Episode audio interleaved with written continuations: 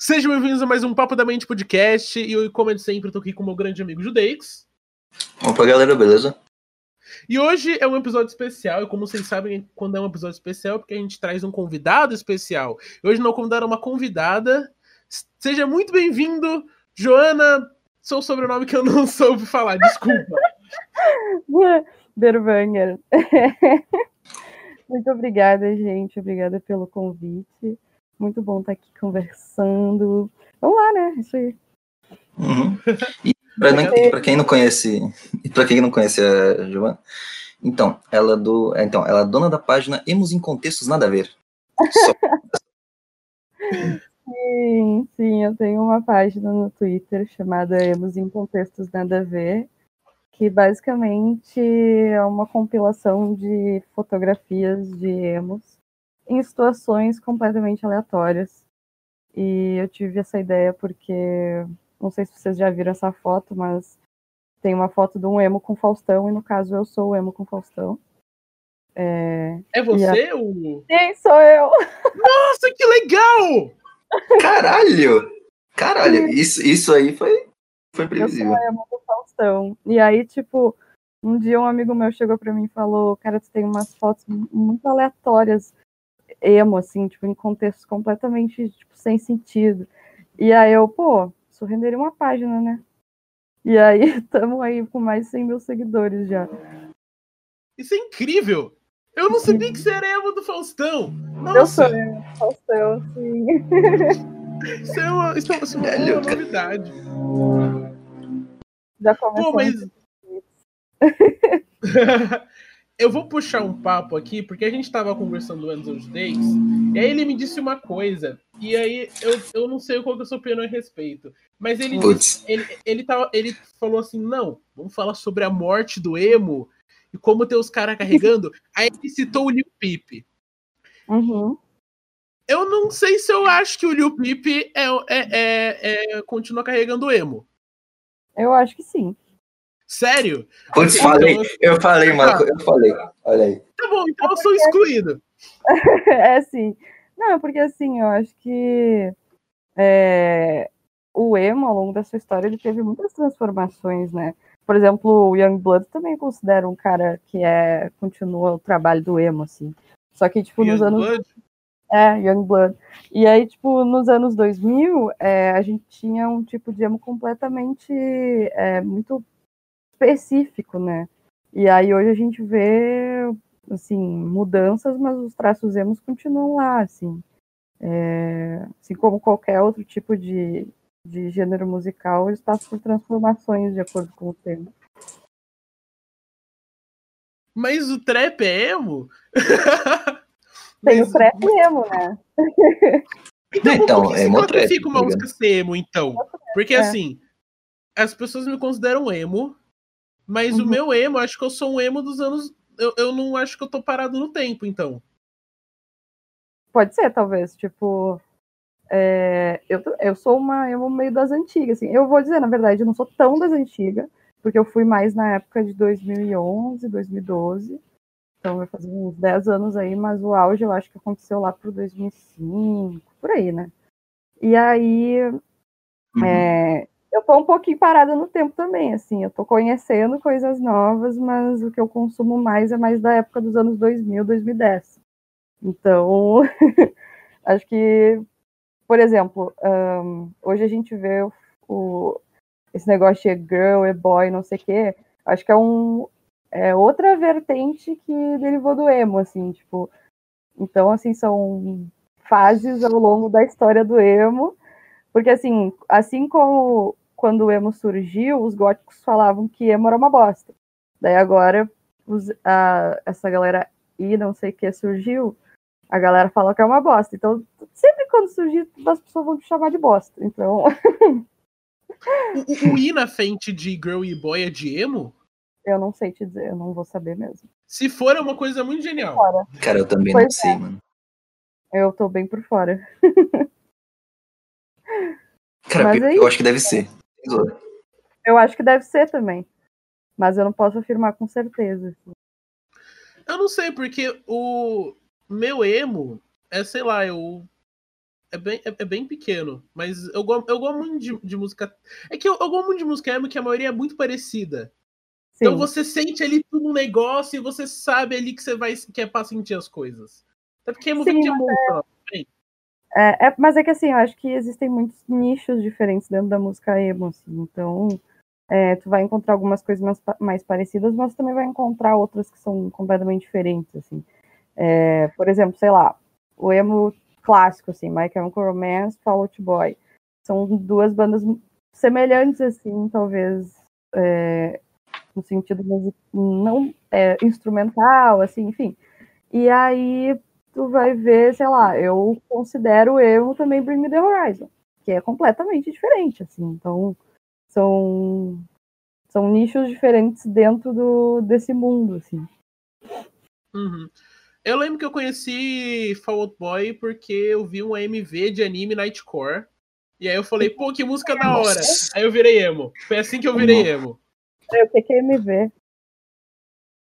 Você sabe o que é? Não. MV é quando o otaku ele pega uma, ele pega cena de anime e coloca uma música de fundo. Ah, tá. Entendi, e aí tá. ele dá uma acelerada Cara, na ele... música e fica, nossa, triste. Cara, quem, quem, nunca viu? Cara, quem nunca viu, tipo, Gara versus Rock Lee ao som de Linkin Park, tá ligado? Esse é ah, não, tá. Exato! Abertura de Evangelion com In The End, mano. Nossa, Nossa. esse é muito clássico. O do Gara com o Rock Lee. É, cara, então. é, tipo, é a cultura. Linkin Park é emo? Oi? Linkin Park é emo? Ah, eu. É, é meio rock, mas eu acho que pode ser emo. Eu acho que pode porque, ser. Olha, porque o emo é tipo, você é uma coisa ser tipo emocional, você ter um senti grande sentimento, assim, tipo. 70% das músicas emo que eu conheço é falando de alguma garota. É, isso eu sei. Ou sobre a vida. É Ou sobre como você tá com raiva. É isso. Uhum. É, pode ser. Cara, mas tipo. Sei lá, mano. Ah, sim, é, é que assim, eu acho que além da música e a, além do, da maneira é, instrumental, enfim, da letra, também tem muito a questão da aparência, né? Então, acho que isso é bastante levado em considera consideração, né? Porque, tipo, tu pode, por exemplo, nem nem ouvir música emo, mas tem uma franjinha ali, a galera já tá te chamando de emo, sabe? Então acho que é uma, são coisas que caminham juntas, assim. Tipo... Isso era eu na escola. Eu tenho minha franjinha, aí ela ficava caída. Exatamente, sabe? Daí é, acho que a questão da estética também entra muito. Por isso que a gente pode talvez distinguir algumas bandas do emo e outras não, assim, porque a estética não tem nada a ver com, com a estética emo, sabe? então. Cara, mas tipo, eu acho que tipo, tem umas músicas do Linkin Park que pode ser considerada emo, mas a maioria não. E sem falar que tipo, é. a estética deles também era diferente. Sabe? Exato. Uhum. É. Tem muito pagode emo, isso eu sei. Tem muito pagode que é emo. Pagode emo. pagode emo tem, não. Não ó, cara, todo, todo emo Todo ia ser pagodeiro, cara. É isso. Porque, cara, o pagode só fala de sofrência e desgraça só. É isso.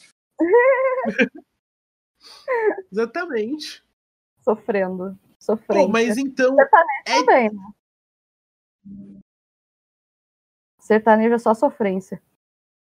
Ah, minha vida é uma sofrência. É uma música do César Menotti em loop. Mas é Não, muito mas eu... é, enfim. Pode falar, pode, falar. Não, fala, fala. Não, que eu ia voltar porque assim, eu fui muito emo no colégio, né? E na época mas que eu era... emo era? Desculpa te cortar, mas quão emo você era? Quão emo você era? Ah, eu, eu mostrei ali a foto, é, quer dizer, comentei da foto do emo com Faustão com vocês, infelizmente não dá para mostrar a foto em podcast, mas eu pintava, Exato. passava lápis de olho, todos os dias, usava preto todos os dias, camisa de banda. E tinha uma franja, eu pintava, o meu cabelo é castanho claro. Eu pintava o meu cabelo de preto e cortava aquela franja lá com navalha e tal. Nossa, com gilete, na real, cortava minha franja com gilete. E aí cortava tudo em casa, né? E aí era aquele emo clássico, cabelão preto, meio sene, assim. Nossa, eu era muito emo. Meu Deus, sério. E aí hoje eu, eu sou. Não sei. o meu cabelo é quase normal. o cabelo castanho claro e quase raspado embaixo só. Hum, interessante. Cara, você Mas chegou a pegar meio... a época. Do... Fala aí, fala aí. Qual época? Não, tipo, você, chegou a pegar a época do Restart? Nossa, não, eu odiava. Tipo, eu, eu, Nossa, eu tá lembro da época do Restart, mas eu não gostava, assim, tipo. Eu, eu continuava sendo meio emo, tipo, do preto, assim, eu não gostava das coisas coloridas. Até eu hoje. Eu gostava de NX0, mano. Ah tá, mas NX0 é diferente, né? A NX era muito legal. Exato. Cedo ou tarde a gente vai se encontrar. Não, NX0 é bom, Restart já, já não é tanto, assim. Só... Não, é uma bosta, gente, com todo respeito a quem gostava, assim, mas. Bah, eu não era sei, eu nunca vi Restart. Ah, é muito ruim, sério. Eu, eu sou uma criança jovem. de música. Era muito ruim. Mas eu acho que todo mundo teve, teve uma fase, assim, meio fissurada em uma coisa. Principalmente quando você é jovem. Eu era otaku. Eu era otaku, full, eu era otaku, full otaku. Eu, tinha, eu tenho bandeirinha do Naruto ainda na minha gaveta e máscara do Tokyo Ghoul. Não sei o que é esse. Nossa. Bom, eu, eu gostava eu... muito de Bleach.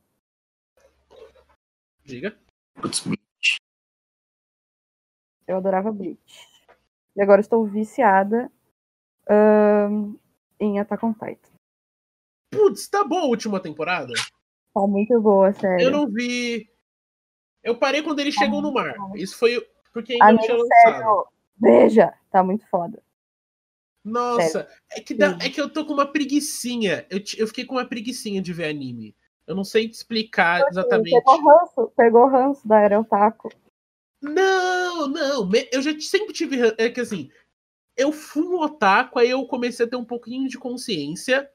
Eu tava naquele grupo do Facebook muito famoso que era o Eu Quero uma, um Amigo Otaku Otome tinha esse grupo. Eu não conheço. Tá, calma, explica o que é Otome. Otome é, é, é Otome é tipo otaku mulher, só ah, que tá. não é. é. é Otome significa princesa, se eu não me engano. Alguma coisa assim, sei lá. Mas tem gente que não gosta. Mas. É, e aí era um, um grupo, assim, para as pessoas se encontrarem. E, tipo, aquele grupo foi onde começou a cultura do web namoro. Foi ali que começou. Começou.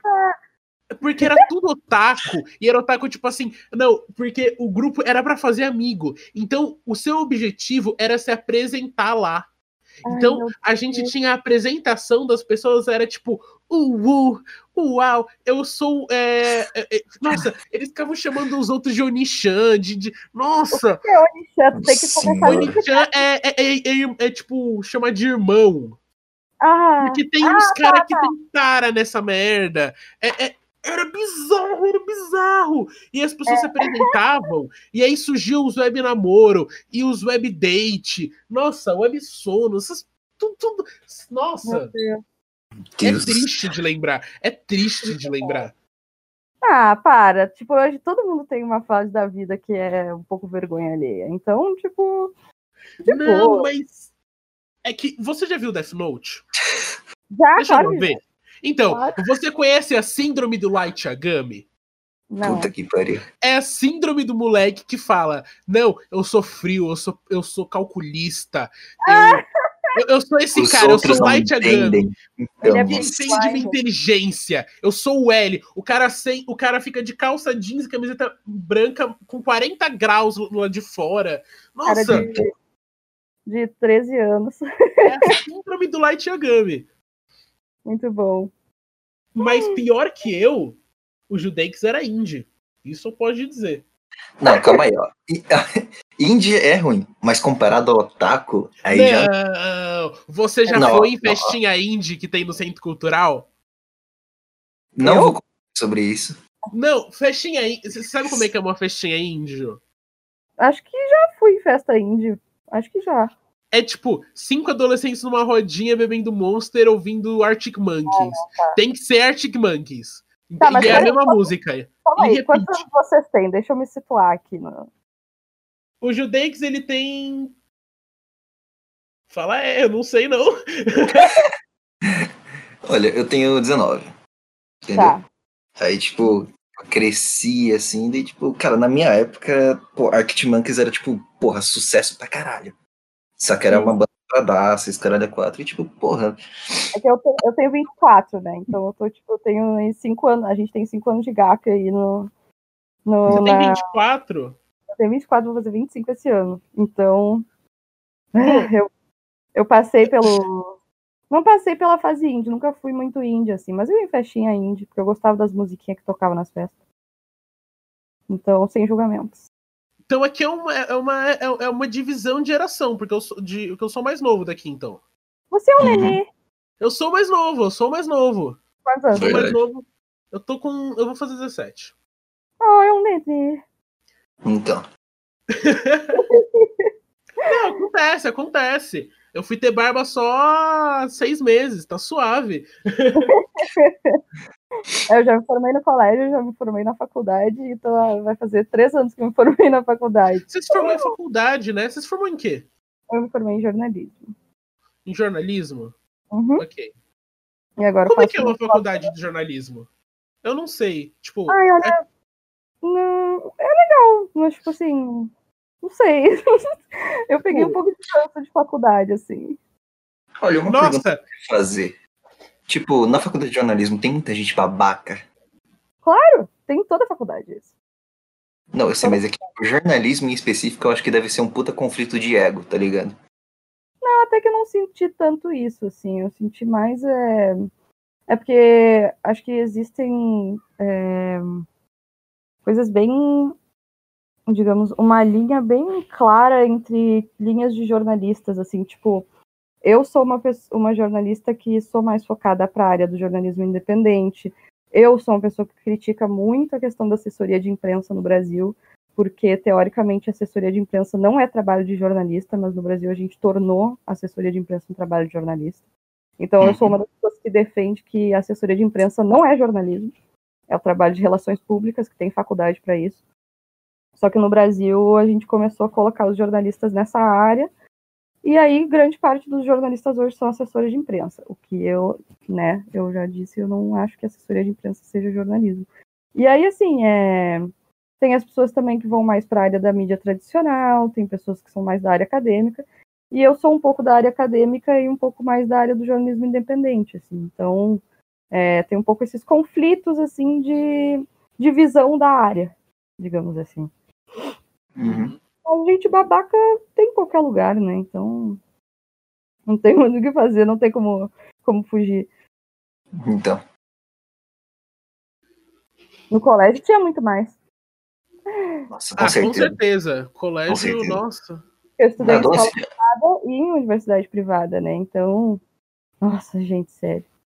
Nossa, adolescente é uma bosta. Adolescente, nada, mas criança também, gente. Sofri muito bullying no colégio. Nossa. Criança, não, criança é um bicho maldoso. Tipo Assim, É não, que criança é cruel, bicho maldoso. As- tipo, é- eu acho que. a- eu lembro de, tipo, quando eu era criancinha, tipo, sei lá, terceira série, era um negócio muito estranho, tá ligado? Tipo, Uhum. depois que eu fui, é, tipo, depois que eu fui crescendo, aí eu fui vendo, eu falei, caramba, tipo, aquelas pessoas específicas eram muito filhas da puta pra uma criança. Sim. E é uma coisa muito louca, assim, que é, quando a gente é criança, a gente não percebe muitas coisas que estão acontecendo com a gente, né? Então, eu, por Sim. exemplo, eu demorei muitos anos para me dar conta que eu tinha sofrido bullying, assim. Eu, eu era uma criança que sofreu bullying, mas, tipo, não via aquilo como bullying, sabe? E aí eu ficava com muito medo de contar para os meus pais, porque eu tinha vergonha, etc, etc. E aí, muitos anos depois, eu parei e pensei, tava falando com os amigos assim, e eu, ah, eu acho que eu nunca sofri bullying. Não, peraí.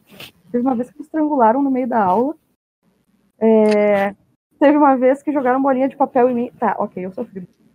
Eu tinha medo das pessoas. Então. É, muito louco, assim, porque são coisas que a gente demora pra, pra assimilar, assim. Eu Uhum. te entendo, tipo, até que bem. Particularmente, eu tenho. Eu tenho, tenho uns probleminha com pessoa. pessoas em si, seres humanos. Eu tenho um problema com isso. E há uns anos atrás eu tive um problema e eu não consegui sair de casa por seis meses. Pode crer. E a escola era um grande motivo disso, tá ligado? Tipo, a escola é um ambiente hostil. E é meio ruim.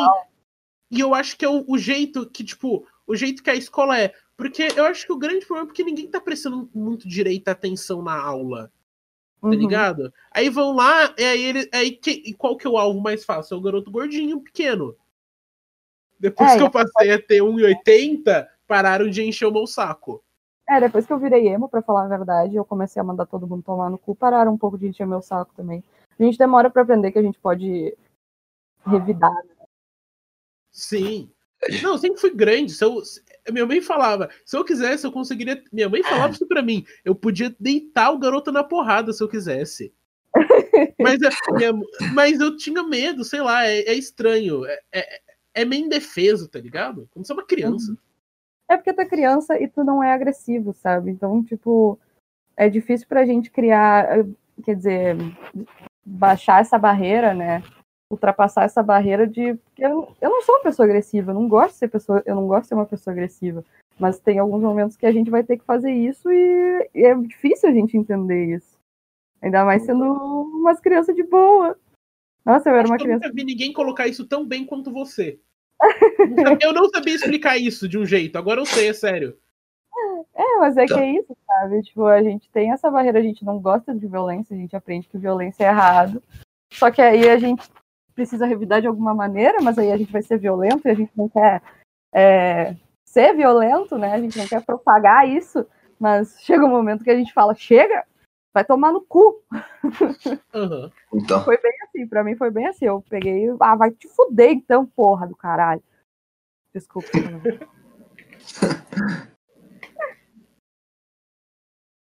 Alguém ia falar alguma coisa? Eu tenho que falar alguma coisa. Eu tô crente que ele ia falar alguma coisa. Pois é. Não, sei lá, tipo, eu pensei em falar sobre uma experiência que eu tive, que, tipo, sei lá. Que, tipo, sei lá, mano. Eu não sei se eu falo, porque, tipo, foi a única vez que eu cheguei a, tipo, bater em alguém, tá ligado? Uhum. Eu nunca bati em fazer.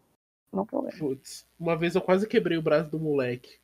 Nossa, oh, eu tinha uns 11 anos de idade. E aí, ele me eu não sei se eu tinha visto muito Kung Fu, tá ligado? Tipo, eu peguei. e eu sou grande. Aí eu peguei. Kung Fu não, Jack Chan. E aí eu vi o. Eu peguei o braço do garoto pelo ombro e taquei ele no chão. Que nem filme de luta.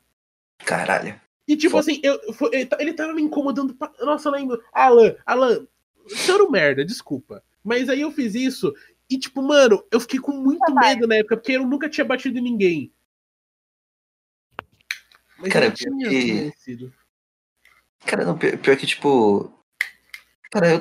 Sei lá, mano. Eu... Vai, foda-se, eu vou contar. Tipo... Conta, conta. Um, conta cara, tinha um moleque que, tipo... E o foda é que isso aí aconteceu numa festa de, tipo...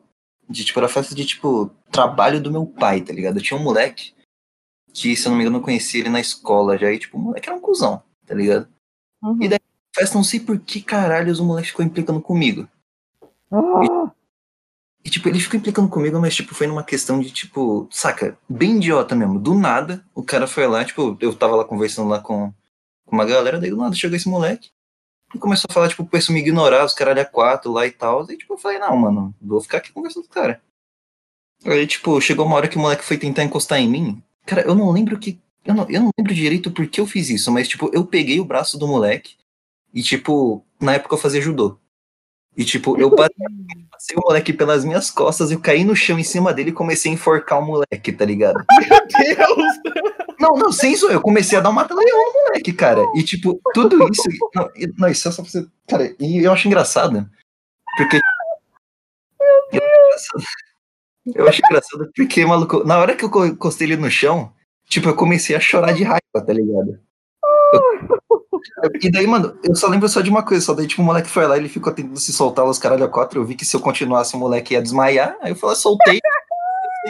Aí, mano, eu só lembro só dos meus pais achando, caralho, maluco, bateram no meu filho porque ele tá chorando. Nem fudendo, maluco, fui eu que dei um cacete. o seu cacete do guri. Meu Deus. Não, nunca bateu ninguém, só pegou e meteu um mata-leão. Não, mas eu, tipo, mas eu acho engraçado porque, tipo, funcionou, tá ligado? Depois o moleque veio chorando e pediu desculpa, cara. Eu achei legal isso aí. É ótimo. Às vezes algumas tipo- pessoas aprendem na base da violência. Infelizmente. Então, Nesse caso, Eu esse foi um deles. Nossa, eu comecei a fazer luta ano passado, mas por conta da, por conta da pandemia eu acabei parando. Krav Maga eu tava fazendo. Krav Maga é uma luta de defesa pessoal, basicamente. É bem legal. eu pago o pau pra, eu pago o pau pra Krav Maga, sem zoar. Eu também, eu É, também, eu também. Pois é, eu quero voltar a fazer, mas a pandemia não tá deixando ainda. mas é muito Você chegou a aprender? Fala aí, Eloy, fala aí. Não, eu acho. Pergunta aí. Eu tô bicho. Bicho, você me conhece. Beleza. Olha, eu só ia perguntar se, tipo, se você conseguiu aprender uma coisinha, tipo, a mais além do básico. Porque, tipo, você começou no passado. Não consegui aprender algumas coisas assim, foram bem interessantes. E o Krav Maga é, é uma luta que não, não é só. é- Como é uma luta de defesa pessoal, primeiro de tudo, ela não é uma luta competitiva, né? Então não existem competições de Krav Maga. Krav Maga é realmente para tu aprender a se defender. Então, Uhum. assim, muitas para para essa linha assim de autodefesa, né? Primeiro de tudo, que eles falam bastante, é essa coisa de tipo sempre evitar o perigo. assim. E eu assim, por mais que eu não seja uma pessoa violenta, eu sou uma pessoa que tá sempre querendo defender os meus amigos. Sou uma pessoa que tá sempre querendo defender e se precisar eu vou partir para cima, assim. E eu comecei a aprender no Krav Maga que a gente tem que muito avaliar essa situação, a gente tem que muito avaliar o ambiente e sempre evitar o, o perigo, né? Esse embate. Isso é o que o meu Uhum. professor sempre falava, assim, tipo, é uma filosofia assim, vamos tentar evitar o conflito ao máximo, só que agora a gente vai aprender os golpes para tipo assim, não conseguir evitar essa situação de perigo, então agora eu vou ter que me livrar dela. Sabe? Então Uhum. assim, meu professor sempre falava, puder foge, sabe? Sai. É porque o Krav Maga é muito pra rua, né? Tipo, não é pra, sei lá, o cara tá te enchendo o saco, eu vou bater nele. É, é justamente a, a filosofia é exatamente o contrário disso, sabe? Tipo, né? é uma, Uhum. é uma que não prega violência. Mas assim, digamos que tá na rua e aí um cara vem com uma faca te assaltar. Tipo, existem maneiras do Krav Maga de, tipo, é, desarmar o cara, enfim, uma série de coisas. Mas eles sempre recomendam que se tu puder, tipo, fuja, sabe? Se tu puder, é, evite isso, tenta contornar a situação, por isso que tu tem que estar sempre atento ao teu ambiente, assim. E, e aí eu, eu, eu lembro do meu professor falando, ah, Krav Maga não tem regras, né, gente? É tipo assim, é, te defende e corre. E aí eu lembro que na aula a gente tinha um ventilador grande, assim, de parede, e aí ele falava, tem um ventilador aqui, pega o ventilador, toca na cabeça do cara e sai correndo. Meu Então, professor, faixa preta, sabe? Tipo. falando essas coisas, assim. Então, é realmente a, a- o os princípios do Krav Maga são muito diferentes, assim, do que eu esperava. Eu realmente Uhum. não imaginava que fosse ter toda essa, essa ideia, assim. Então, Evitar problema.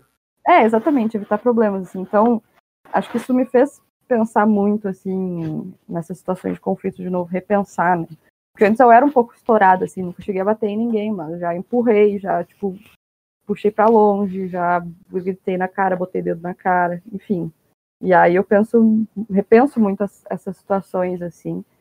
E, enfim, é, eu aprendi o básico, mas o básico já é muito incrível, assim, no Krav Maga, tipo, tu já, a base que tu aprende nele já é muito boa, assim, para uma série de, de defesas que tu pode, pode desenvolver. Pô, isso é muito legal. Uhum. Eu fiz judô uma vez, eu, eu ti- tinha que subir numa corda, eu não gostei. Mas, mas, mas eu, eu acho que eu sou o maior evitador de problema que eu conheço. Eu evito. E assim, eu já, eu- às vezes eu perco dinheiro porque eu quero evitar problema.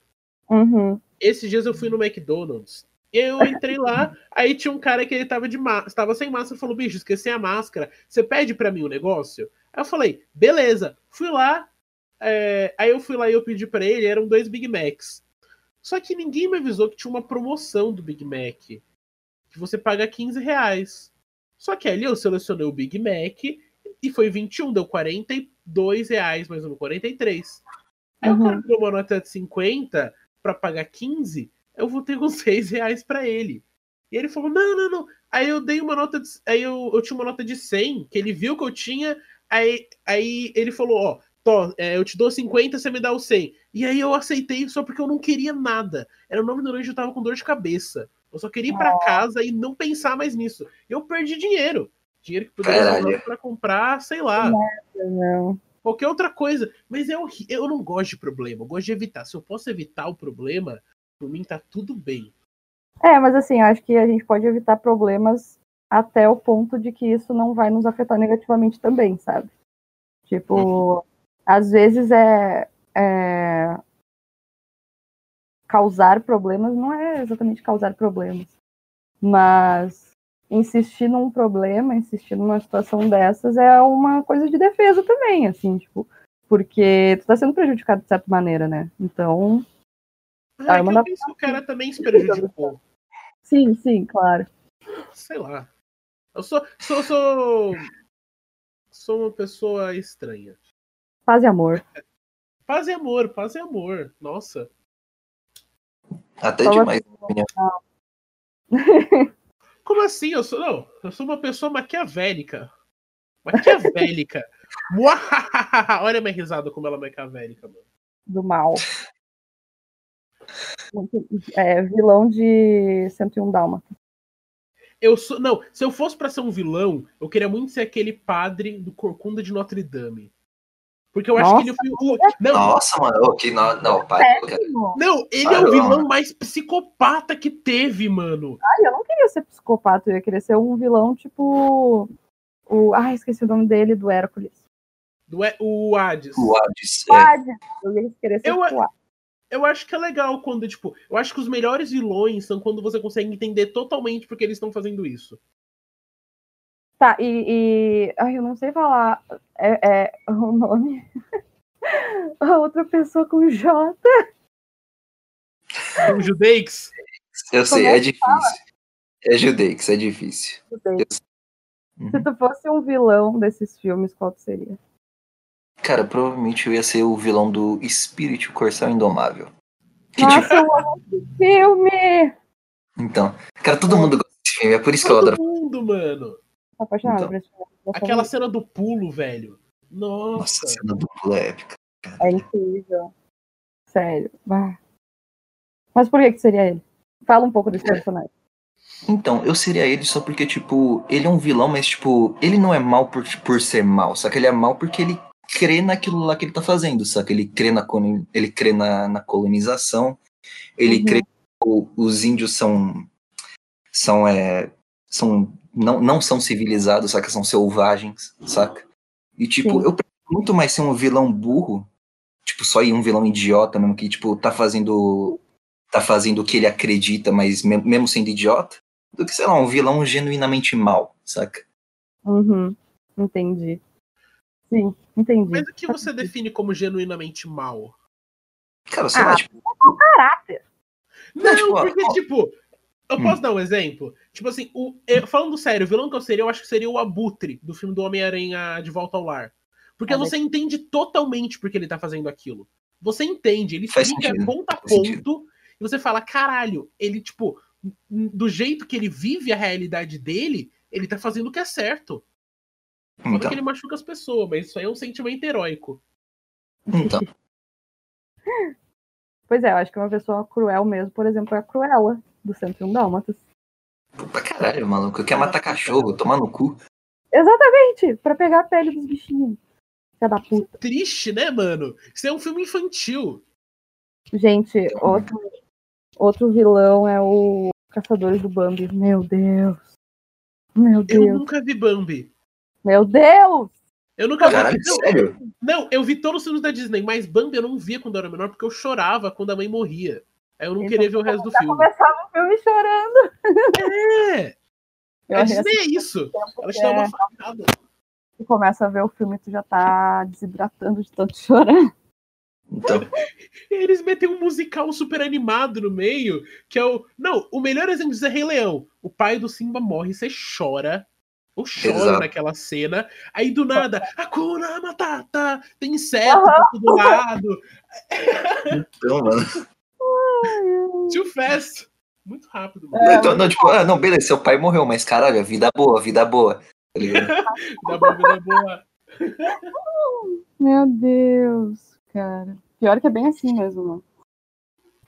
Eu, eu reassisti, eu, eu reassisti não, eu vi o live action do Rei Leão também. Bem triste. Nossa, eu chorei quando. É tipo assim, eu, eu gosto muito de Rei Leão. Quando eu era menor, eu tinha um DVD pirata que tinha os três Rei Leões. Aí eu via toda noite antes de dormir. Aí, tipo, Ai, quando...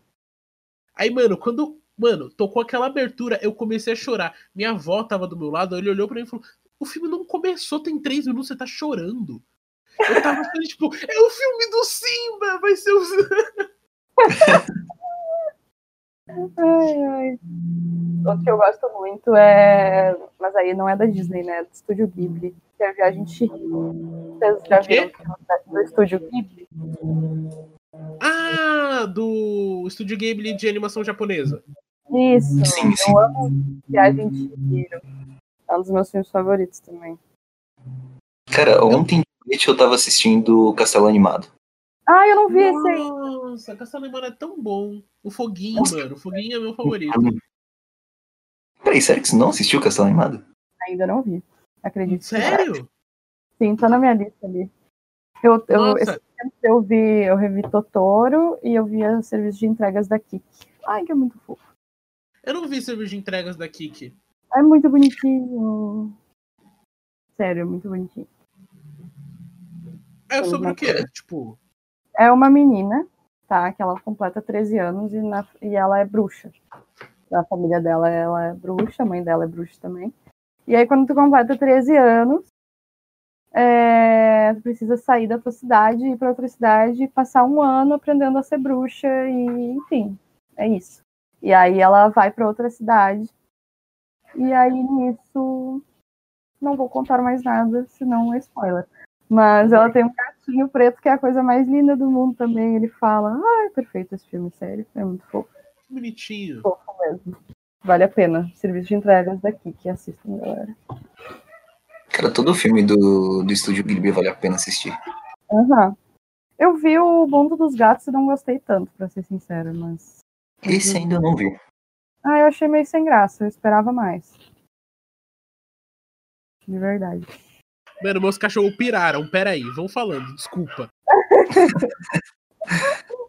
Aqui em casa. Quantos cachorros ele tem, sabe? Putz, ele tem três cachorros, cara. Ô, louco, eu tenho só uma gata. E muitas plantas. Ó, tam... Ó, nisso aí a gente tá junto, também tem uma gata. É, qual é o nome da tua gata? É Meg. Meg. de churrasco. e quantos anos ela tem? Acabou de fazer um ano, tá novinha ainda. Adotei ah, ano passado. ela é um nenê. A minha tá com hum. 13 anos já. Caraca. Aham. Uhum. Peço desculpa, viu? Realmente. Normal.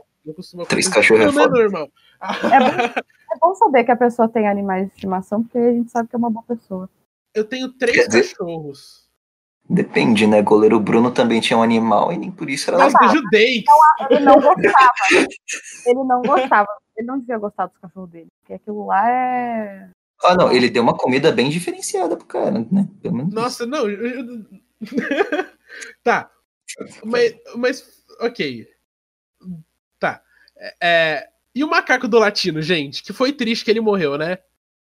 Ele apareceu no programa da Abby. Ele, ele morreu, morreu, mano. O, o macaco do latino morreu, você não lembra? O Twelves. É, mano. lembrei, mano. Pô, é qual latino, né? Porra, você acha que eu vou lembrar coisa do latino? Mano, Mas o latino. Foda-se o latino, tem que lembrar do Twelves. Exato, mano. A única desculpa aceitável pro latino ter parado um pouco a carreira foi porque ele. Não.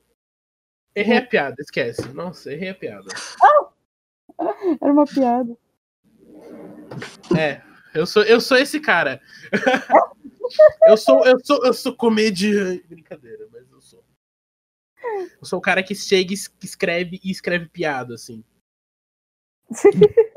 Nossa, hoje em dia, esses dias eu fiz uma muito boa. Que era. Não, esse, não fiz essa, mas eu, eu tava falando com uma professora de história minha antiga. Ela me lembrou essa piada que eu tinha contado que é na minha carteira coube dinheiro. E na do Juscelino coube cheque. Ah, foi bem merda aí, desculpa aí. Nossa, foi, essa piada é muito boa. Essa piada é muito boa. Não, não. Eu, eu queria deixar esse momento de silêncio em, em luto às pessoas que estão ouvindo esse podcast por, pela piada horrível. total de duas pessoas riram. Duas pessoas, com certeza eles vão estar sob efeito de alguma substância. Sabe que... Uma das... hum. Não, você vai falar que os ouvintes desse canal aqui é tudo drogado. Ah, então tudo só drogado. Mas sabe qual que foi? Oh, eu não sei se você sabe, mas eu lembrei disso.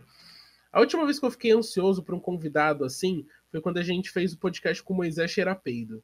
Foi Putz, só essa... Você conhece ele? Não. Que que... Tá, agora vocês vão ter que explicar. Oh, não, Moisés... vai, vai, oh, não, vai, vai, no Twitter e procura Moisés Xerapeido. É isso. Cara, só vai lá o Moisés, ele é um cara muito gente fina. Tipo assim, ele é gente finíssima, português, é, ele é português. Ele falou umas coisas muito nada a ver? Falou. Mas, tipo assim, mano, eu não sei se você já se você chegou a. Você viu como ele, ele é. é português, mas o WhatsApp tá, é de São Paulo. Ele, então, ele é português, mas ele mora no Brasil. No momento ele tá. Ele mora em São Paulo, mas ele tá em Brasília por conta da pandemia. Exato. é meio estranho, mas ele. Ele tá conversou com a gente e. Ele tatuou. É. Sim. É, é, sim. sim. a gente fez um podcast com esse cara. Esse cara e ele é taradão em peido, mano. Então. Curioso. É curioso. E foi um, um fetiche curioso. É curioso, mano. Por exemplo, eu cara, brin... cara simpático. Ele é. Tava bebendo uma cervejinha enquanto fazia o podcast, fumando um cigarro. Então. Tava num bar, aparentemente. Então. Mas ah, mano, todo mundo tem uns fetiches estranhos. Eu brinco que eu tenho. Eu brinco, né? Eu tenho um fetiche da, com a professora do Chico Bento. Tanto que a minha foto no Discord do CV tem várias fotos da professora Chico Bento atrás de mim. Um Mas é porque ela é muito bonita. Dona Marocas. Vou respeitar. Não, mano, mas agora eu vou mudar disso do nada, assim minha leitura quando eu era menor era a turma da Mônica, mano. Se tinha alguma pessoa que ia, que ia despertar algo, era a Dona Marocas. Caralho. Eita. O que não? você consegue. Você consegue imitar o. Eu não, oh. eu, eu não, é que agora eu não lembro se ela imitou o Faustão ou se foi o Chico Bento. Eu? Eu não imitei nenhum. Cara, ok, então tá bom. Vamos que vamos esquecer então do que o que aconteceu. Não, eu, eu gosto de falar com vozinha só. Normal, tá. normal. Mas é... é. Ju, eu vou te Oi. fazer. Vou te fazer uma pergunta. Se não é uma entrevista, eu vou te fazer uma pergunta. Beleza, manda. Essa, essa pergunta é muito importante, hein? Hum. Vixe. O que, que você come de café da manhã? Eu não como café da manhã. Você não come café da manhã? Não. Putz, somos dois. Eu não comia também, mas eu passei a comer. Amigo, eu estou sendo uma baita de uma vagabunda nessa pandemia. Eu acordo uma da tarde e eu já almoço. Meu café da manhã é meu almoço. Faz sentido. ah, mas antes eu, sei lá, eu. Um, comia pão. Não, é que eu só eh, me veio essa, essa pergunta que eu vi aí em algum lugar. E aí eu decidi fazer pra ver se, né? Sim. Não, não. Não, não. Gente, eu tenho uma pergunta para vocês. Eu tinha um podcast meus, e aí a gente sempre fazia essa pergunta no início do, dos episódios. Porque, é, a gente sempre gosta de saber. Se vocês fossem um animal marinho, qual vocês seriam e por quê? Putz, uma orca, certeza. Por que, que seria uma orca? Cara, sei lá, cara, porque, tipo, orca não tem predador natural, saca? Então eu poderia ficar suave, saca? Sem, sem ser caçado por ninguém. E outra, tipo, orca é um puta bicho sociável da hora. Então, sei lá, cara, você poderia. Hum? Menos quando vai jantar os outros. Então. Não, mas tipo, lá, eu, eu, acho que seria da hora ser uma orca, porque tipo, é tipo um golfinho gigante, saca? É, aham. Uhum. Eu boto fé. E tu, herói? Eu acho. Eu acho. É que, eu, é, é que me dá ânsia, só, eu, eu não gosto muito do mar. Mas eu seria uma cachalote. Porque elas conseguem mergulhar muito fundo. Porque eu vi isso num episódio do Aventura com os Cret, que passava em 2012 na TV Discovery. Ah, e, e, elas comem lula, eu gosto de lula. E eu acho que seria uma baleia. Ou seria um golfinho. Golfinho usa baiacu para se drogar. Isso é legal. Esse é o motivo que eu digo que eu escolho golfinho. É? Cara, pior que golfinho caralho. Golfinho. Eu gosto muito de golfinho. Eu, eu, eu, eu tenho. Eu gaguejei, mas eu tenho um vídeo no meu canal. Golfinho é muito a fuder, meu. Oi? Golfinho é muito a fuder. A fuder é um bicho muito legal. É uma Cara, golfinho faz sexo nasal.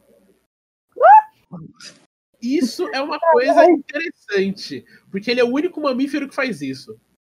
Quer dizer, eu acho que deve ter coisa na internet. Eles são, eles são amigos, e aí quando vem um tubarão encher o saco deles, vão lá e dão um cabeçado no e mandam o tubarão embora. Eles são muito foda. E eles ainda usam baiacu pra ficar loucão. Pô, então... bicho mais a fuder. Cara, o único lado ruim de, de golfinho mesmo é que, tipo, pô, golfinho estupra os outros. Isso aí não é legal, não. Ah, é verdade. Mas eu, eu tenho uma teoria de que, que todos os animais, às vezes. Né? Tipo, alguns animais não não estão afim de, de dar uma sarrada, mas aí o outro vai lá e pode comer igual. Então, né? Não sei. Mundo animal é meio estranho.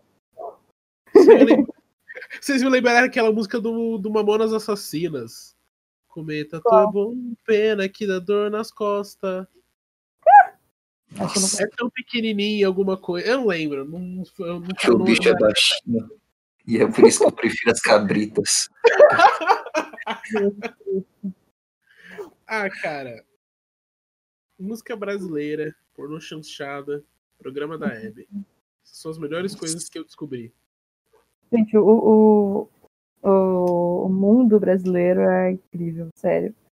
Tipo, toda vez que eu conheço gente de fora do Brasil, as pessoas começam a entender como no Brasil, todo mundo fica fascinado. É tão diferente assim? É, mas não é, mas é. é porque o brasileiro em si é, é muito festivo, é muito. É muito, sei lá, muito positivo, mesmo com todas as merdas que acontecem, assim, tem uma vibe muito. Um, um astral muito gostoso, assim, a galera curte muito, assim.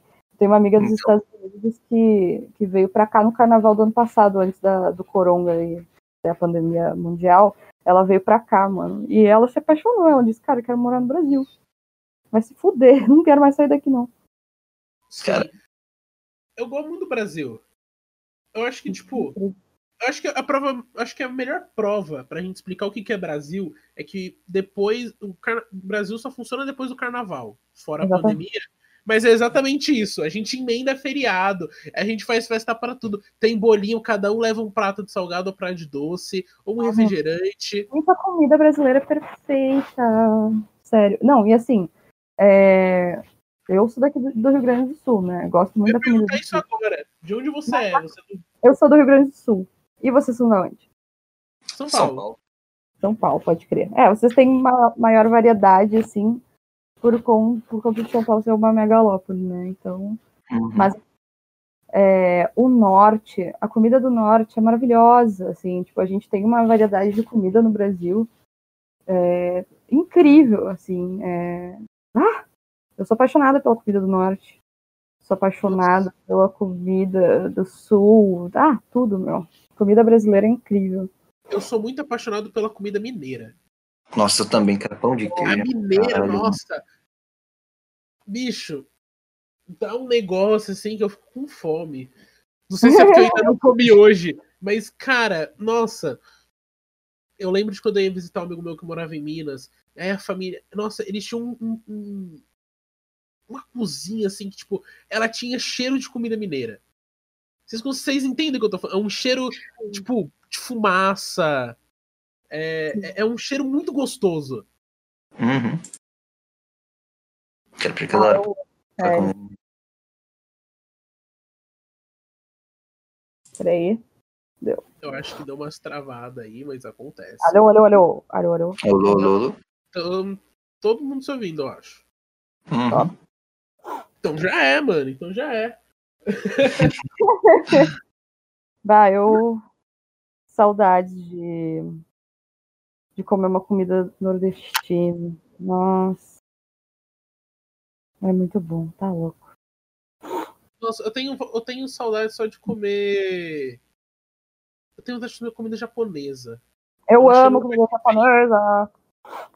Nossa, Eu mas eu amo. não tô falando de sushi, eu tô falando, tipo, mano, eu queria comer um sukiyaki, eu queria comer um gyudon, tá ligado? Um curry. Eu queria. Um curry indiano, mas, tipo, nossa, eu queria. Eu queria comer aquele arroz sem gosto. É isso que eu quero. Eu amo. queria comer isso, é só isso que eu quero. Essa é a melhor invenção. Os japoneses estão muito certos do jeito que eles comem. Porque eles comem um pouquinho de cada e muito arroz. Sim. Nossa, aí? eu amo comida japonesa também. E eu sou apaixonada por gyoza, lamen ou ramen, não sei como é que fala, mas tipo, nossa, em São Paulo tem um ramen lá que eu meu pai mora em São Paulo, né? Teoricamente era pra eu estar morando em São Paulo também, mas da pandemia eu voltei pra Porto Alegre. E aí, nossa, sempre que eu vou pra São Paulo eu vou nesse lamen porque é tipo perfeito. É onde? Você sabe É. ou não? Ai, eu preciso Deixa eu adivinhar, liberdade. Não, não é na Liberdade. Eu acho que é Pinheiros, alguma coisa assim. O nome dele é Hirá. É perfeito, sério. É perfeito. Nossa. Eu nunca. Cara, eu acho que a última vez que eu fui pra Pinheiros eu tinha 10 anos de idade. Isso tem mais de 5 anos, se pá. É, eu, eu- ah, é muito louco, né? Como tipo, Eu São Paulo é gigante. Mas São Paulo é gigante também, então. Bicho, mas a pandemia. O mais triste pra mim a pandemia é que ela não mudou muito a minha vida. Eu Ah, continuo sozinho em casa, sem sair muito, tá ligado? sim. Porque, mano, mas São Paulo é muito. Eu gosto de São Paulo, porque se eu quiser comer comida indiana, agora eu consigo. Se eu quiser mexicano, eu vou. Eu tenho muita inveja de vocês por isso, assim.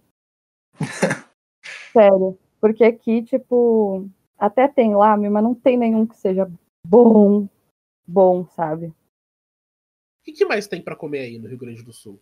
Ah, tem muito churrasco. Modéstia parte, eu faço um baita de um churrasco. Eu faço muito. Faz. Eu faço um baita de um churrasco. Ahn, Ah, não sei, tem bastante comida japonesa daí, sushi, muito bom. É... Poke também, que é aquele havaiano. Ah, não sei, gente, meio. Comida havaiana é boa. é... Ah, eu não sei, né? Eu só, só experimentei poke. Poke eu gosto, então. Eu não sei, tem- é que eu sempre é muito caro. Se a comida é muito cara, eu não como. Ai, mas... Eu tenho essa coisa da vida. Mentira. Às vezes eu como, mas, tipo, eu não vou, tipo, almoçar normalmente num lugar que tá custando 60 reais o prato, que é um negocinho de havaiano.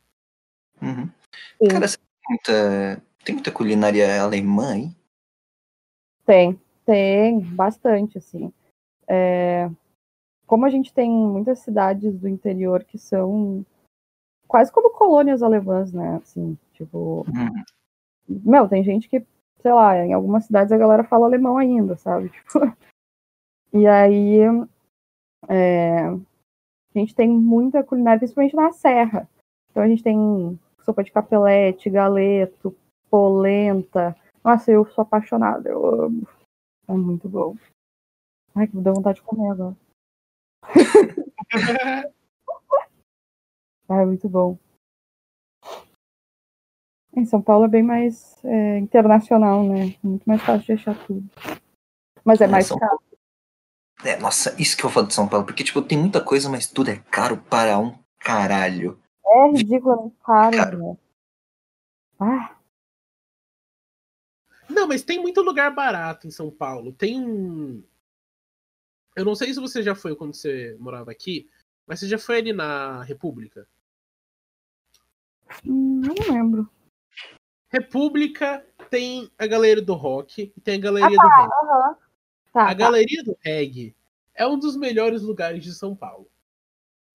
Não vou dizer exatamente o porquê, mas tem uma Tá rua ali que, mano, eles têm um cachorro quente muito bom.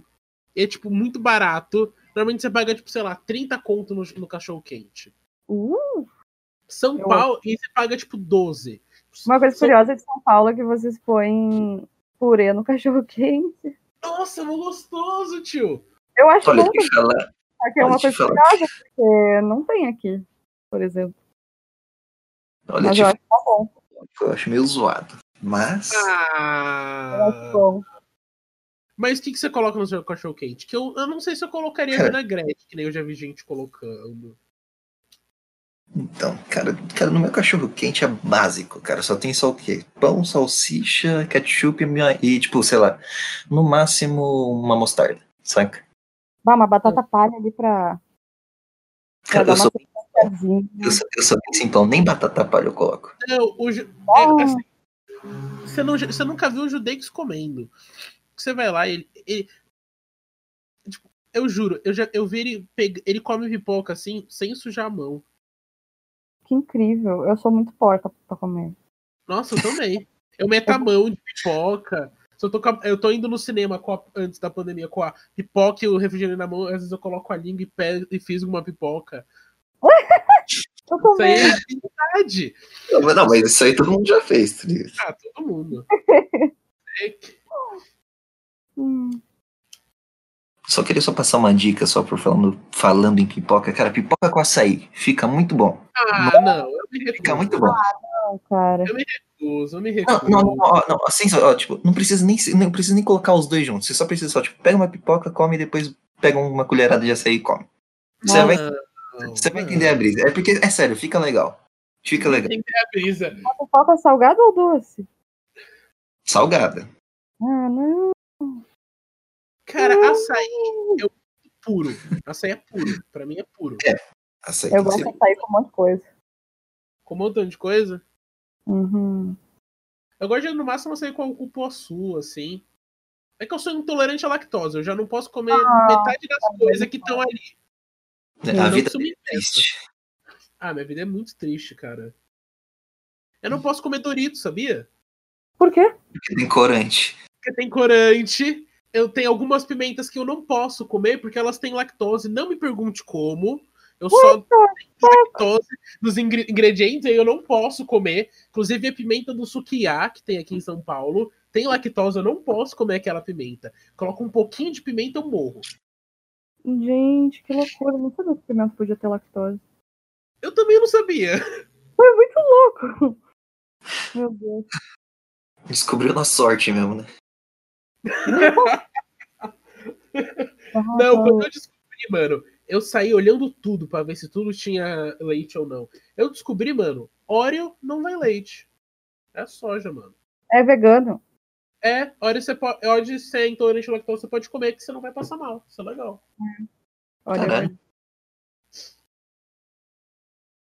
isso é top. Isso é muito da hora, mano. Isso é bem legal. Cara, você fez faculdade de jornalismo, né? Você chegou a trabalhar na área?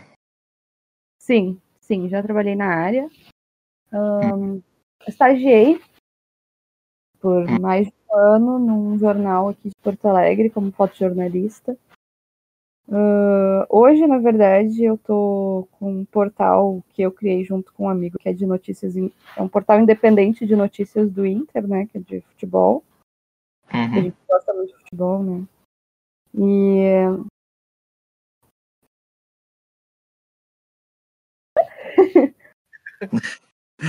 E aí. ahn, Ah, tem que até olhar meu currículo de novo.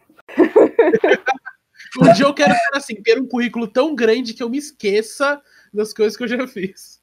Então, Não, aí, assim, é, eu trabalhei como estagiária num escritório da ONU também por seis meses. Não, foi por mais tempo, na real. Eu tava morando no Rio de Janeiro. É, eu trabalhei num outro jornal aqui de Porto Alegre, mas aí como assistente de fotografia.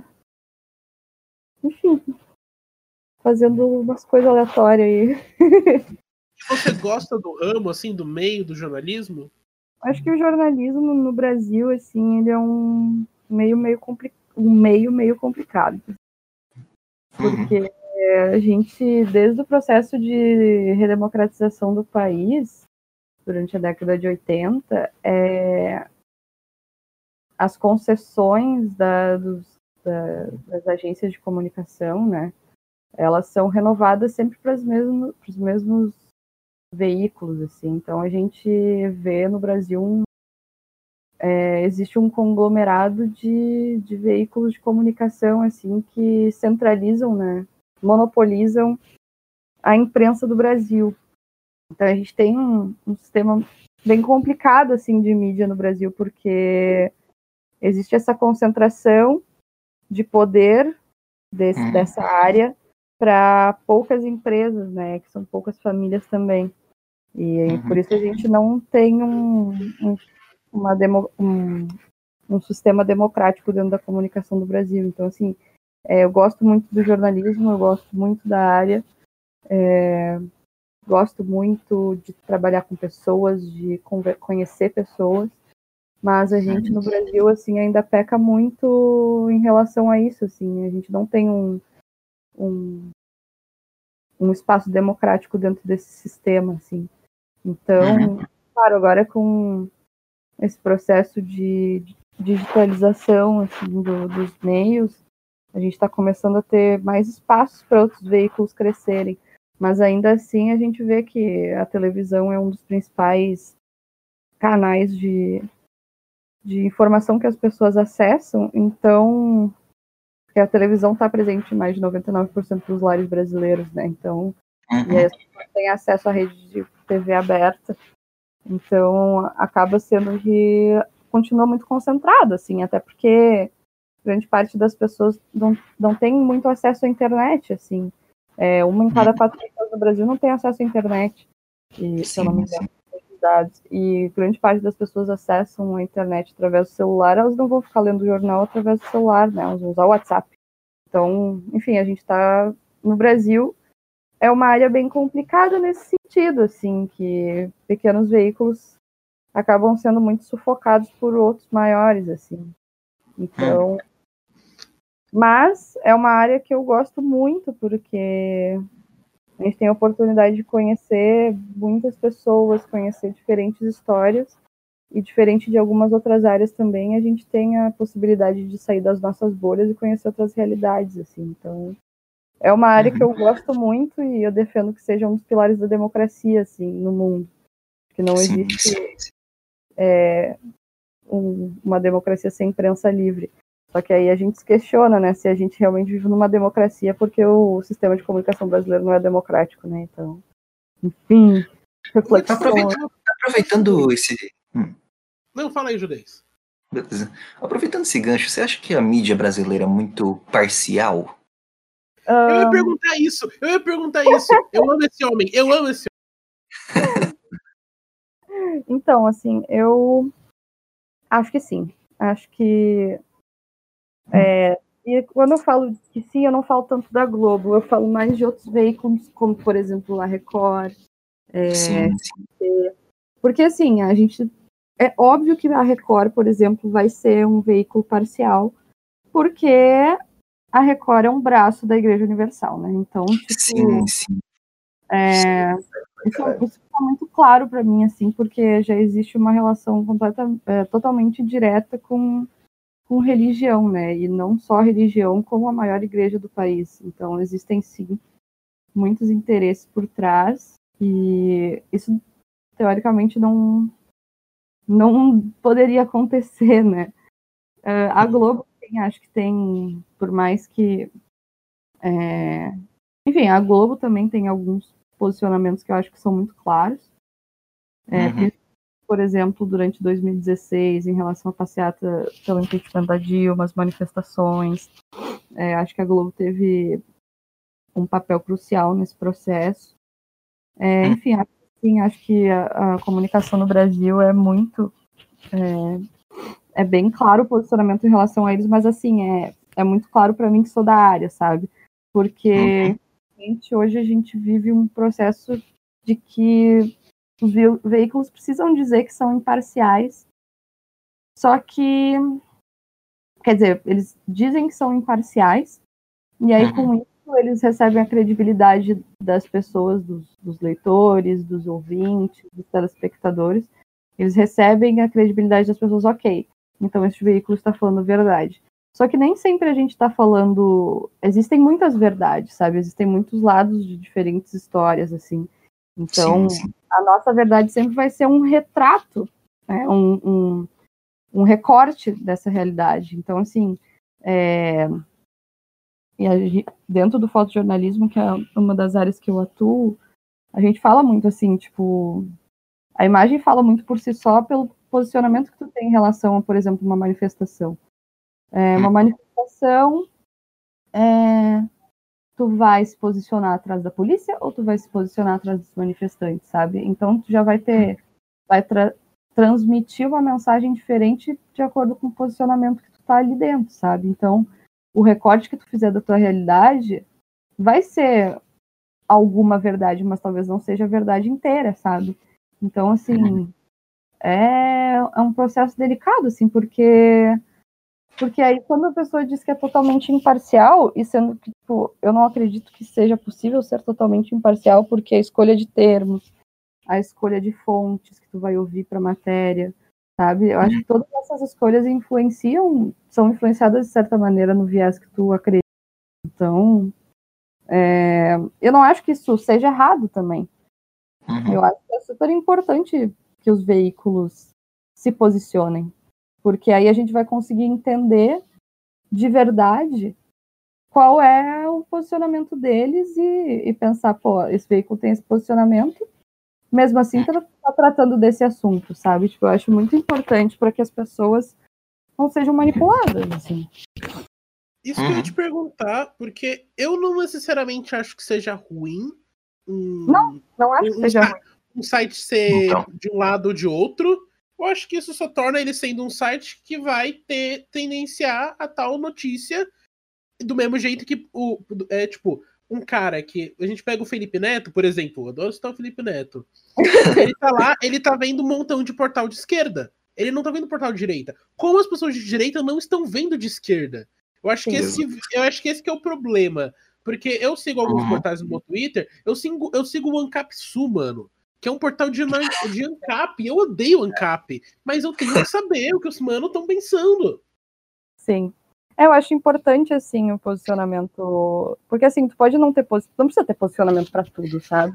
Mas, assim, uhum. acho que é importante em relação a alguns, alguns acontecimentos terem posicionamento, sabe? Porque aí a gente consegue entender realmente por que, que aquele veículo está trazendo aquela informação, qual é o interesse, enfim, porque sempre tem algum tipo de interesse, assim.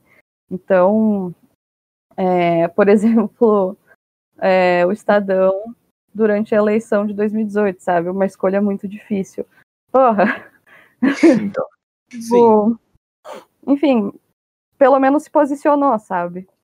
Uhum. E, e é isso, a gente tem que conhecer, assim, por exemplo, as pessoas não sabem, mas o Estadão é um veículo que é posicionado, é um veículo que se autodeclara liberal. Então, assim, só que sim, só que as pessoas não não, não pesquisam sobre, sabe? Enfim. Uhum. Mas é importante a gente entender que é um veículo que se posiciona dessa maneira, porque aí a gente vai conseguir entender qual é o foco daquele, da, daquelas coberturas, né? Então, uhum. Eu não acho que seja uma coisa ruim, eu acho que seja ótimo, na verdade eu acho que eu particularmente penso. Hum. Nossa, não esquece o que, que você ia perguntar. Peraí, ou oh, desculpa. Tá, lembrei. eu, ó, particularmente, particularmente, eu acho que, tipo, é, é, não é ruim ter a opinião, mas ao mesmo tempo, eu acho que, tipo, não, a gente não devia se focar em, nesses rótulos que a gente fala, porque, ó, tipo assim, me colocando num espectro político, eu tô ali no meio dos liberais, mas eu odeio liberal. Eu não concordo com o que os liberais falam. Eu discordo de coisas fundamentais de liberal. Eu não acho que aborto não deva ser liberado. Tipo, é, legalizado. Eu, eu, tipo, eu discordo disso, mas isso não. É, mas eu acho que isso não molda tanto, minha opinião, do mesmo uhum. jeito que, tipo, se me perguntarem hoje, fala assim, é, você é direita ou de esquerda? No Brasil, eu sou de esquerda. Uhum. Sim, Porque sim, no Brasil tem coisa que é coisa de esquerda, mas que não deveria ser, que, é, que nem meio ambiente. Defender meio ambiente é pauta esquerdista agora. Marina Silva foi a única que abordou nas eleições passadas.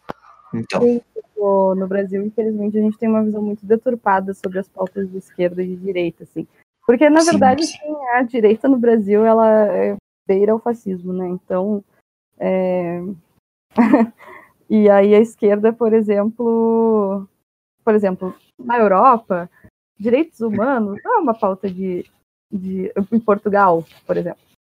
Uhum. Direitos humanos não é uma pauta de esquerda ou de direita. Direitos humanos é uma coisa geral, porque todos sabemos que as pessoas precisam ter seus direitos defendidos. E aqui no Brasil as pessoas falam que direitos humanos é uma pauta, é coisa de esquerdista.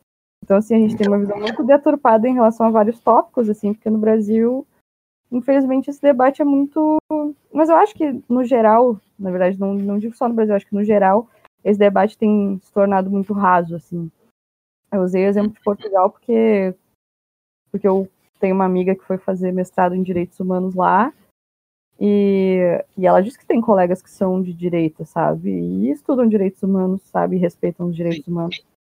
Mas, assim, acho que essa visão deturpada, assim, é uma coisa que, na verdade, está tá surgindo também por conta desse, desse momento de, de, de, desinformação, assim, que a gente passa, principalmente na internet, com as notícias falsas, né? Então, a gente passa por um... Parece que está despolitizando tudo, assim, está deixando tudo, o, os debates tudo muito mais rasos do que eram antes. Uhum. Eu uhum. concordo com você. Eu acho que tá muito polarizado. Uhum. E eu acho tipo, que. Se tu não é um, tu tem que ser o outro, sabe? Tipo. Sim. Ah. Eu acho que o principal problema, na minha visão, além da falta de informação que é que tem no debate, eu acho que é porque as pessoas elas estão brigando muito por lados, que são dois lados da mesma moeda. É a mesma moeda e cada um quer ser o lado vencedor, sendo que tá todo mundo na mesma moeda. E tipo, não importa muito quem vai estar tá no poder, importa, mas tipo assim, não adianta se o povo ficar lutando por não ter tipo, pelo menos uma linha de meio que todo mundo segue, que é tipo, galera, direitos humanos, vamos dar um pouquinho mais de e um pouquinho tipo, sei lá, vamos, vamos dar mais é, coisa para educação. Educação tá uma merda, não tem desenvolvimento em tecnologia. Mas todo mundo fica brigando por lados e pautas de lados, e eu acho que no final ninguém consegue resolver nada. Porque é, mas é que eu entendo que tipo, as pessoas briguem por lados diferentes, porque tem lados que querem. Porque, como tu disse, assim, tá, vamos investir mais em educação. Só que tem lados que não querem mais investir em educação, tem lados que querem privatizar a educação e foda-se, sabe? Então, assim, eu pouco as brigas também, assim. É, são pautas completamente antagônicas, assim, né? Enquanto tem gente que quer priorizar a, a gestão pública, tem gente que quer privatizar tudo. Então, então. É, é, bem complicado. São debates eu não quero nenhum nem o outro. Eu acho que nem, tipo, eu, eu, só, eu não gosto do Estado tendo poder. Mas ao mesmo tempo, eu sei que o Estado tem que fornecer as coisas básicas. Então, o SUS, eu amo o SUS. É, ensino, é, é, tipo, é injusto que o ensino de uma escola pública seja ruim. Eu uhum. estudei escola pública minha vida toda. Menos uhum. agora que eu tô conseguindo pagar minha escola. Mas, tipo, é, tá, tá, é, é um ensino ruim. E não é justo a gente ter muita gente que começa a 60, 20, 40 passos atrás. Uhum. Não é, tipo, isso são coisas que o Estado tem que financiar ele tem que estar tá lá no básico para você poder ser um ser humano digno, tá ligado? Tipo, você ter. Tá todo mundo sair igual, porque senão. Eu odeio quando as pessoas falam de privatizar e falam que a escola pública tem que ser melhor. Eu acho isso absurdo, é absurdo. É que nem falar de meritocracia. É absurdo. Nossa, verdade. Meritocracia não existe se a pessoa tá 60 paus atrás. É a minha, minha opinião. Então. Concordo. Não. é... Hum. Tá, a gente tá um pouco perto do meu horário hoje. Eita. Porque eu tô. que eu... Então, já são 6 e 10. Já são 6 e 10, a gente tá falando aqui tem um tempinho já. Um A gente, a tempinho. gente pode. Ah, um tempinho, um tempinho. Tem que Eu acho-. Mas. Tem alguma coisa que você quer dizer? Então, tipo, sei lá, de Tem alguma coisa que você queria falar? Que você quer falar, pô, eu quero que essas 30 pessoas que vão ver esse podcast ouçam e pensam, pô, da hora. Tá, é pau no cu do Bolsonaro. Só isso. Concordo. O sensato. programa é Pau no cu do programa é- Bolsonaro não, porque tem gente que gosta de pau no cu. Então, assim, eu quero que o Bolsonaro foda. É isso. Putz, eu, vou- eu, eu, que- eu vou te perguntar uma coisa então sobre o governo Bolsonaro. Que eu não Hum. gosto também, só pra deixar claro, obviamente. Mas, tipo, é porque é, é- é falta de informação minha. Uhum. Uhum. Você acha que talvez seja o melhor momento pra dar o impeachment no Bolsonaro agora? Hum, boa pergunta. Ah, pra mim, Eu ele tem que morrer, na verdade. O impeachment pra mim não basta. Eu só quero que ele se exploda, sério. O, COVID, o coronavírus só tinha uma missão e era matar esse desgraçado, não matou. Que vírus de merda. Mas não sei, meu, não sei mesmo. Eu... Porque assim, vai sair o Bolsonaro, daí vai entrar o Mourão, entendeu? Bah, show. Então, e eu acho que o Morão pode ser até pior que ele, pode ser até mais radical. Porque, pô, Nossa, seja mais radical, só que o cara é muito mais. é, ele, é, ele é mais estrategista, ele é. Não vou dizer inteligente. É, ele é mais inteligente, sim. Porque o Bolsonaro é o ápice da burrice humana, né? Mas. Ahn, então, assim, é, o Mourão vai conseguir fazer muito mais coisa que o Bolsonaro não consegue fazer porque o Bolsonaro é burro, entendeu? Então, talvez deixe ele, sabe? Tipo assim, porque senão o Mourão ainda vai fazer muito mais merda porque ele vai conseguir articular melhor. Então, provavelmente. ah, só quero que o Bolsonaro morra, não aguento eu, mais. eu gostaria de falar, eu gostaria de fazer uma pergunta também. Tipo, você acha que, por exemplo, militares, policiais, até membros da igreja, você acha que eles, tipo, deveriam entrar na política? Não. Putz, ainda bem. Ainda bem. Essa resposta foi muito boa. Eu não tenho mais o que falar, é tipo, não e ponto. Não tem. E- É horrível. Ah, Sabe A igreja tá pro inferno, desgraça. Oh, não, não, ó, e, não, e também, tipo, dono de companhia, empresário, essas porra, também pau no seu cu. Você não deve entrar em política, caralho, não. Não, e outra coisa, existe uma coisa no Brasil também que muitos políticos são donos de veículos de comunicação, né? E Isso é uma coisa que Sim, é ilegal, sabe? Então. Então, Sabe uma coisa que eu não gosto? E que é uma opinião minha. Eu não sei se. Eu não lembro se os judeus concordam ou não. Mas, tipo, eu não acho que necessariamente cargos que não fossem executivo de político deveriam receber emprego. Como Peraí, assim? Eu não eu, eu, eu receber emprego não receber salário, desculpa. Isso aí é. políticos, eu acho que não deveriam receber Eu acho, eu salário. acho, eu acho que eu, eu acho que se- eu, eu não sei, é porque pra mim executi o poder executivo, eu entendo se vê um salário, você tá gerindo a cidade de São Paulo, você tá gerindo uma Eu prefeitura. acho que tem que ter uma Mas, acho- ponto. Não mas eu não sei se eu, se eu queria pagar deputado. Não, mas é que assim, Olha, né, meu? O cara, Hum. o cara vai ganhar dinheiro como? Ele vai ter que trabalhar com alguma outra coisa, né? Mas é isso que eu não confio. Eu não, eu não acho que pessoas que sejam político de carreira sejam que é muito problema. confiáveis. Não, mas é que justamente, eu acho que teria que ter uma ajuda de custo, mas teria que ser um valor super baixo, assim. Tinha que ser um salário mínimo, cara. Sim. Então, ó, ó, no- ó, vamos lá, ó, no, mi- ó, vamos lá, no máximo 5 mil reais. No máximo. Máximo. Então, Porra, porque, os pô, caras ganham 30 não, pau convenhamos, cara. você- pra falar merda. Então, mano, o cara ganha 30 pau pra ficar falando bosta, pra ficar lá sentado conversando o dia inteiro, e às vezes não. E se você não ainda não é despedido, olha só que bosta, tá ligado? Você não perde o emprego se caso não for. Eu, É. eu acho mais pior ainda os benefícios. É a quantidade de benefício que, tipo assim, di- digamos que só fosse o salário de 33 pau. Beleza. Agora, é, é- é- é, tipo, é o dobro disso de benefício. É, é, é queriam colocar auxílio carro, tem auxílio moradia, auxílio roupa. Você tem, você ganha um dinheiro pra comprar terno. É tipo, eu acho um absurdo isso. Cara, Por isso que eu é não gosto da ideia de, de você dar dinheiro pras pessoas, porque senão vira tudo sobre poder. Eu acho que a política tem a ver com ser Põe- Põe dois salários mínimos e deu, acabou. É. Então, Mas será. Eu, eu concordo, mas. É que eu acho que tem um problema de tem gente que quer, tipo. Sabe qual que eu acho que é o maior problema?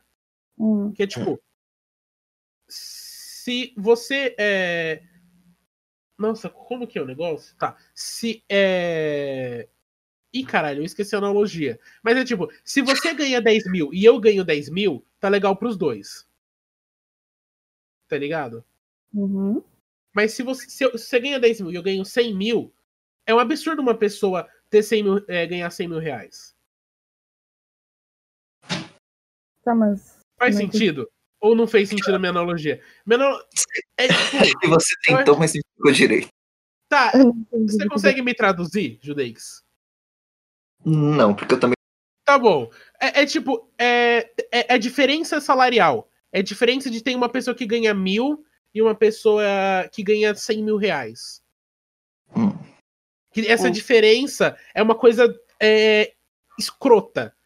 Porque se duas, se, se duas pessoas. Se, uma- é, se você ganha. É assim que é a analogia. Se eu ganho mil e meu vizinho ganha 10 mil, eu vou ficar me sentindo meio merda.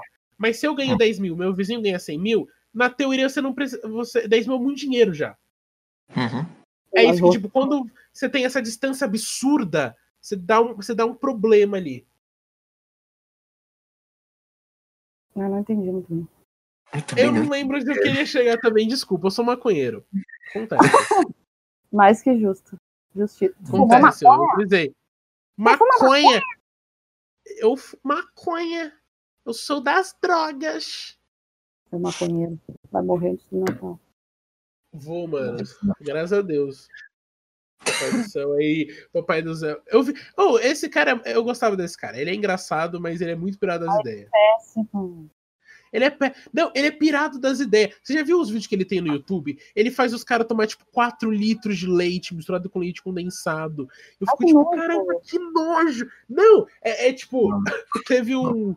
Não, tem um episódio que ele, ele pegou uma garrafa com um litro só de é, limão espremido. E era pra pessoa beber. Nossa, Que. É, é- é- é bizarro, mas é conteúdo no YouTube, tem gente que gosta. Se tem gente me ouvindo falar em quatro minutos sobre golfinho e sexo nasal, eu acho que tem gente que vai ver os vídeos do Siqueira Júnior. também. Mas, Judeix, Hum. eu acho que, mano, vamos ficando por aqui hoje. Cara, bora ficar por aqui então. Vamos ficar, vamos ficar por aqui, É, tá. porque tá, tá realmente apertando o horário. Mas, Uhum. Jô, muito obrigado por ter vindo hoje. Eu que agradeço o convite, gente. Foi bem divertido. Só lembrando que você tá. Só lembrando só que você tá mais que convidado pra voltar aqui também. Quando quiserem, gente, só chamar. Uhum.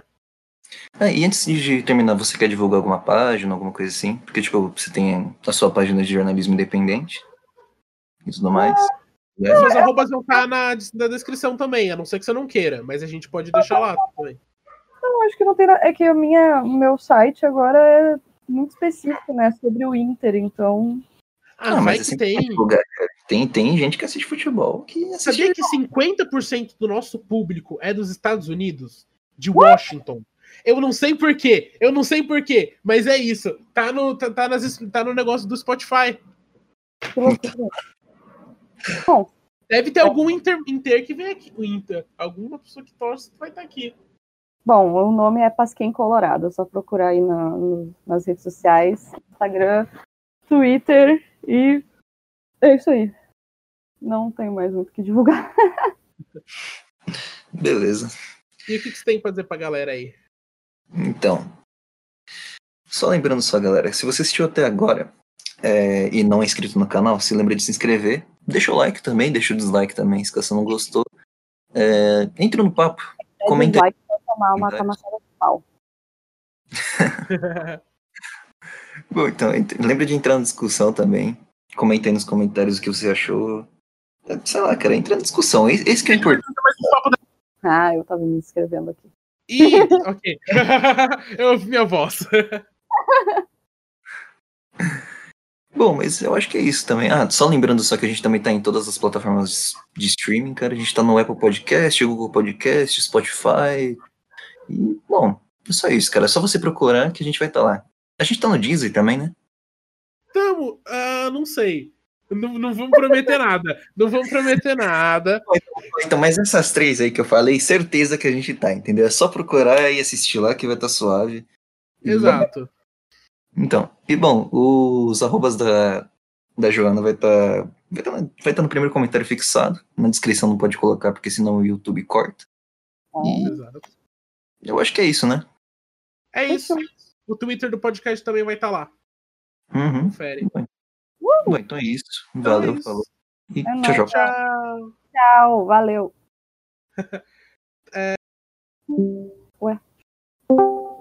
Ele foi pro canal errado. Acontece. Então é isso, mas é, corta aqui.